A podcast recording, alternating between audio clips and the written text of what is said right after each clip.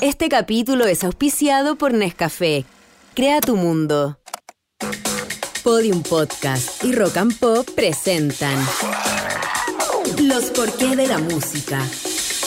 Un podcast que indaga la fascinante relación entre sonidos, emociones y ciencia. Soy Gabriel León y el capítulo de hoy es ¿Por qué amamos el café? ¿Por qué amamos el café? Una vieja leyenda etíope cuenta la historia de Caldi, un criador de cabras que alrededor del año 850 de nuestra era notó que sus cabras comenzaron a comportarse de manera muy extraña, corriendo y saltando energéticamente luego de comer los frutos rojos de un arbusto que crecía en la zona. Intrigado, el propio Caldi masticó alguno de estos frutos y quedó maravillado por su efecto. Muy emocionado por su descubrimiento, el pastor tomó los frutos, los llevó a su aldea y se los entregó a un monje. Luego de explicar lo que había ocurrido, el monje llegó a la conclusión de que todo era obra del demonio y arrojó los frutos al fuego.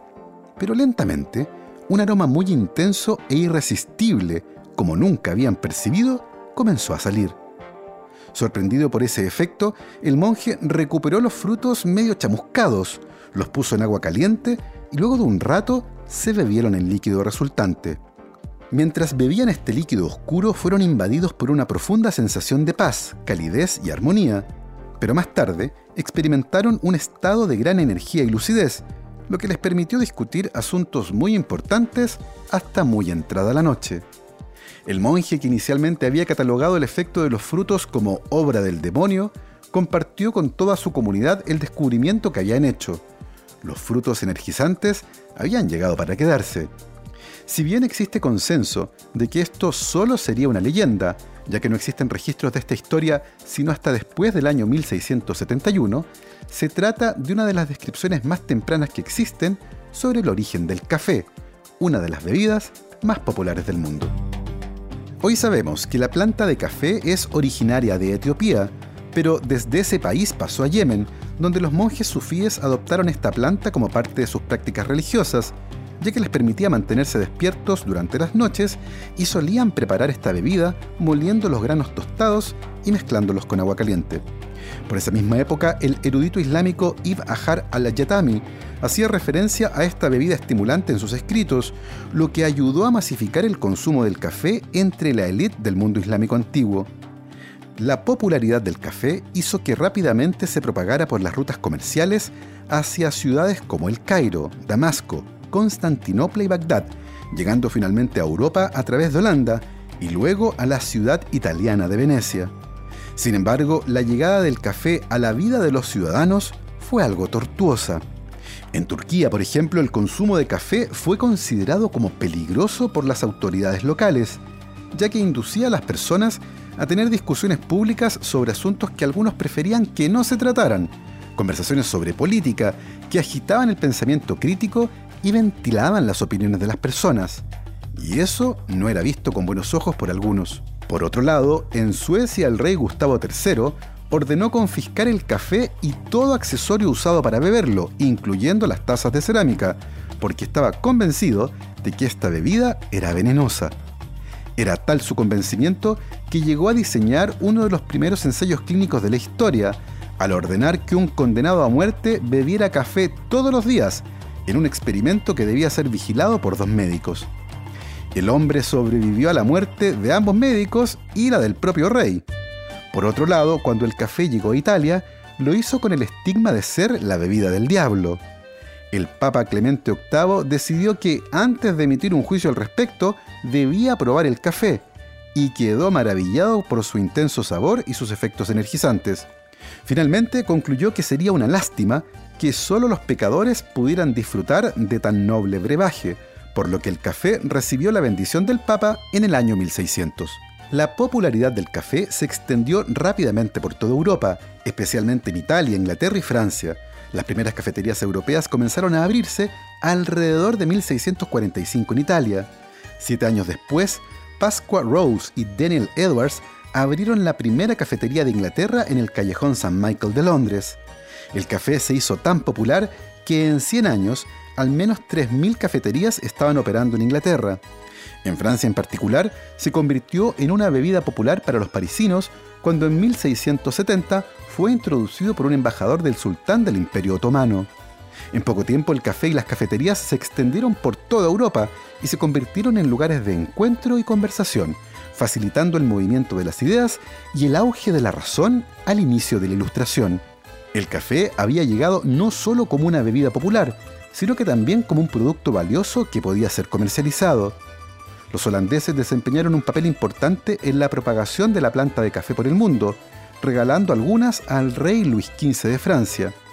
Gabriel Declieu, un oficial de la Marina francesa, llevó una de esas plantas a la isla de Martinica, cerca de Puerto Rico, convirtiéndose en el ancestro común de casi todas las plantas de café cultivadas en América. Gracias a la propagación de la planta de café, hoy esta especie se cultiva en muchos países del mundo, y si bien existen alrededor de 120 especies distintas de plantas de café, las más populares son dos, la arábica y la robusta, también llamada canéfora.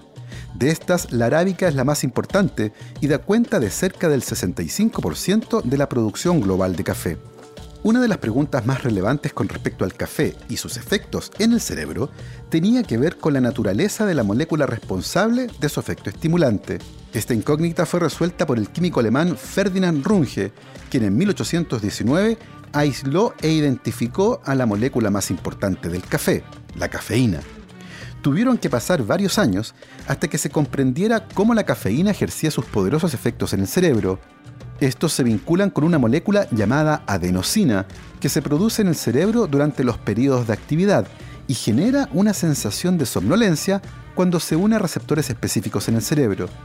La cafeína, al tener una estructura similar a la adenosina, puede unirse a estos mismos receptores, pero sin activarlos, lo que interfiere con el efecto de la adenosina y ayuda a disipar la somnolencia.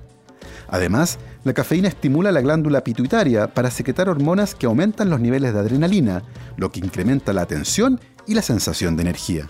A pesar de los prejuicios que existían en el pasado, se han descubierto varios beneficios del café para la salud.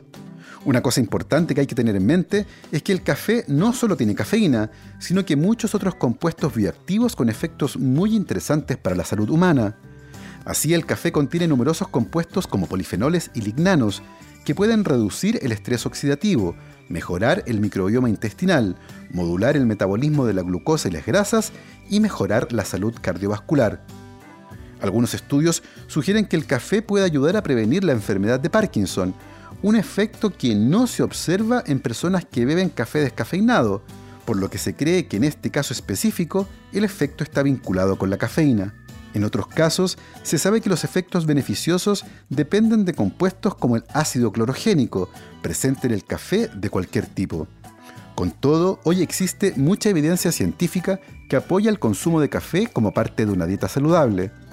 Pero más allá de eso, el café también tiene potentes efectos sociales. Su historia se ha entrelazado con el comercio, la exploración del mundo y ha tenido una gran influencia cultural, convirtiéndose en una bebida apreciada en todo el mundo, que promueve los espacios de conversación y encuentro. No por nada, es común que invitemos a alguien a conversar un café, una experiencia siempre reconfortante. Así hemos llegado al final de este viaje por otra pregunta fascinante. Nos puedes enviar el porqué de la música que te gustaría que respondiéramos en un próximo capítulo a podium.rockandpop.cl. Nos volvemos a encontrar pronto para seguir explorando los porqué de la música. Este capítulo fue auspiciado por Nescafé. Crea tu mundo. Esto fue Los porqué de la música. Para escuchar otras historias como esta, entra a podiumpodcast.com, rockandpop.cl, Spotify o donde escuches tus podcasts.